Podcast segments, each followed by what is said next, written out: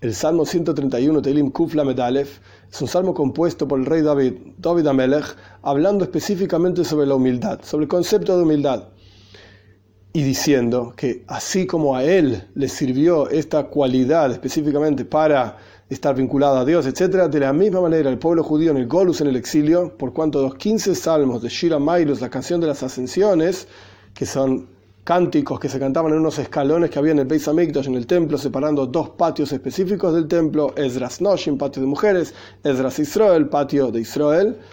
En uno de esos escalones se cantaba este salmo. Todos hablan sobre el Golus, sobre el concepto del exilio. Entonces el rey David está diciendo, a mí me sirvió en mi vida para vincularme a Dios la humildad.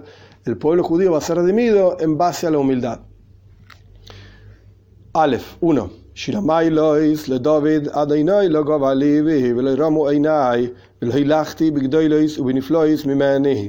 Primero la traducción. Una canción para las ascensiones, como explicamos, para uno de los escalones en el Beis Hamikdash, en el templo, por David. Dios, no se elevó mi corazón y no se levantaron o elevaron mis ojos y no fui en grandezas y maravillas, mimeni, más de lo que soy capaz. ¿Qué significa la elevación del corazón? Uno de los comentaristas de los Salmos dice que esto se refiere a desear más en calidad y en cantidad de lo que uno realmente es capaz. El ojo ve, el corazón desea.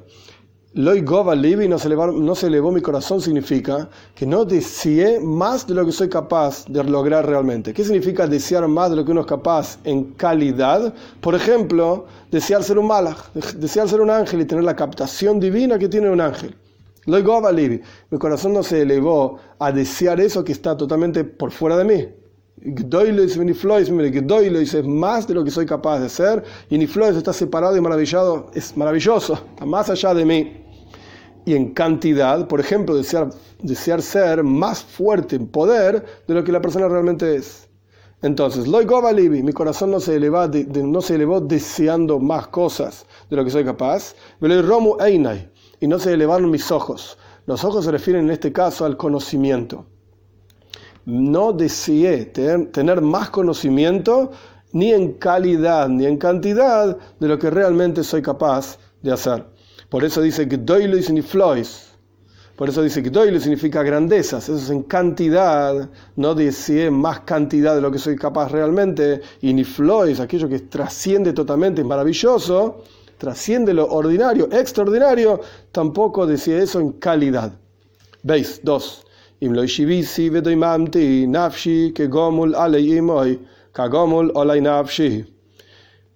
Si no, o sea, en lugar de desear más de lo que era capaz de hacer en cantidad y cantidad, calidad y cantidad, sino que me puse a sí mismo y me silencié, hice silencio en mi alma como un lactante sobre su madre. El lactante confía totalmente en su madre, que le va a dar todo lo que necesita y no dice absolutamente nada como un lactante sobre mi alma. Es decir, mi alma se puso a sí misma, yo me coloqué a mí mismo como un lactante. El lactante confía totalmente en su madre. De la misma manera, no deseé saber más, ni tener más poder, etcétera, de lo que realmente soy capaz de hacer, sino que confié totalmente en Dios, en que Él me va a dar todo lo que yo necesito saber, Él me va a dar todo lo que yo necesito tener, etcétera. Gimel 3.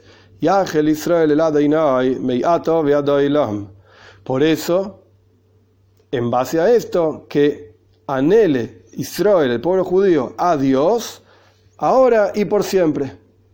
Es decir, no solamente cuando es pequeño, que el lactante confía en su madre, etcétera, sino que me de ahora y por siempre uno tiene que confiar en Dios, en que le va a dar la comprensión que tiene que darle y le va a dar todas las posiciones que necesita y la braja, la bendición, todo lo que necesita. Este es el salmo. Hay una historia muy interesante en el Zoyar sobre este salmo, que una vez David el rey David, estaba caminando en la orilla de un río y estaba pensando, no hay persona que agradece y alaba a Dios más que yo. Y seguía pensando, digamos, vanagloriándose de su alabanza a Dios con los salmos, con los cánticos que él cantaba. Y apareció un sapo, una rana. Apareció una rana y le dijo, en la práctica, yo alabo más que vos a Dios porque en el momento de las plagas, de la salida de Egipto del pueblo judío en las plagas, en la plaga de ranas y sapos, etc., las ranas y los sapos se tiraban dentro de los hornos, dentro de los lugares, entregaron totalmente sus vidas, su cuerpo literalmente, para hacer la palabra de Dios. Entonces con esto el sapo, la rana, le estaba diciendo al, rey David, vos alabás a Dios con tu boca, con tu corazón, con tus ojos o lo que sea, con tu intelecto, pero yo alabo a Dios incluso con mi cuerpo. Y más aún, yo alabo a Dios día y noche. Yo canto durante el día, canto durante la noche, estoy constantemente no solamente con mi alma, con mi cuerpo también, sino que estoy constantemente alabando a Dios.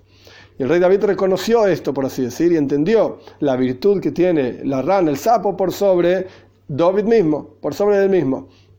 ¿Qué podemos aprender de esta historia?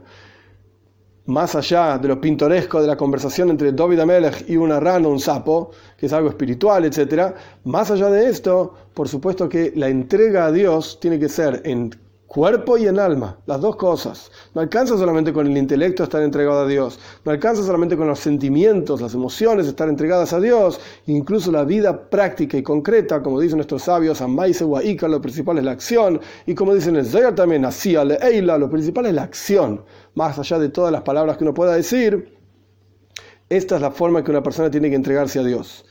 Y otro asunto más al respecto de este salmo, sobre el concepto de la humildad, nuestros sabios explican que aquello que dice la Toira sobre Moishe Rabbeinu, que fue el hombre más humilde de toda la humanidad entera, de todos los seres humanos sobre la faz de la tierra, ¿cuál era la humildad de Moishe? ¿Qué es el concepto de humildad? Moishe Rabbeinu en la práctica habló panim el panim, habló cara a cara con Dios. Cada vez que necesitaba saber algo, por así decirlo, llamaba a Dios y Dios le contestaba. ¿Cuál es la humildad que él tiene? No hay lugar para humildad. Él podría decir tranquilamente, yo hablo con Dios, yo saqué al pueblo judío de Egipto, yo abrí el mar, yo saqué, hice bajar el man, saqué agua de una piedra. Tenía todos los factores, por así decir, para no ser humilde. Y sin embargo, Moshe Rabbeinu era humilde, más que todos los seres humanos en toda la historia. ¿En qué consiste la humildad de Moshe Rabbeinu? Moshe Rabbeinu sabía que todas sus virtudes no fueron ganadas por su propio esfuerzo, sino que fueron dadas por Dios. Y no solamente sus virtudes fueron dadas por Dios, sino que más aún, él consideraba que otra persona con las mismas virtudes que él tiene habría llegado más lejos. Habría desarrollado mayor capacidad de vincularse con Dios, de enseñar Torah, etc. Quiere decir que la humildad no consiste en decir, ay, yo soy un nadie, yo no soy nada, y no sé nada, y no entiendo nada. Eso no es humildad, eso es falsa humildad. El concepto de la humildad es reconocer que Dios es el que nos da la capacidad, Dios es el que nos da la fuerza y nuestro, nuestra función en base a las fuerzas que Dios nos da es utilizar esas fuerzas al máximo. Entonces la humildad es, es verdad, fui agraciado con tal y cual capacidad, ¿la estoy usando en forma plena, en forma completa? La verdad que no. Estoy ahí arriba y soy increíblemente capaz. Reconozco que esa capacidad vino de Dios, pero mi trabajo no lo estoy haciendo bien, no estoy usando mi capacidad al máximo. Que cada uno de nosotros seamos capaces de darnos cuenta de la capacidad que Dios nos da, a cada uno en su lugar, en su forma, todo lo que necesitamos, Dios nos da, y que podamos utilizar esas capacidades al 100%. Pero el 100% significa el 100% de cada uno. El vecino puede ser que su 100% sea mayor que el mío, su capacidad es mayor que la mía, él tiene que hacer un trabajo diferente. Mi 100% es de acuerdo a mis capacidades y Dios, por supuesto, conoce a cada uno de nosotros y sabe cuál es el 100% de cada uno de nosotros. Tenemos que aprender a no compararnos, digamos, con los vecinos, sino que cada uno de nosotros tiene que aportar al mundo que Dios creó su propio 100% a su forma y esto es lo que Dios va a aceptar y va a recibir con gracia y va a generar las bendiciones divinas en todos los asuntos materiales y en los espirituales.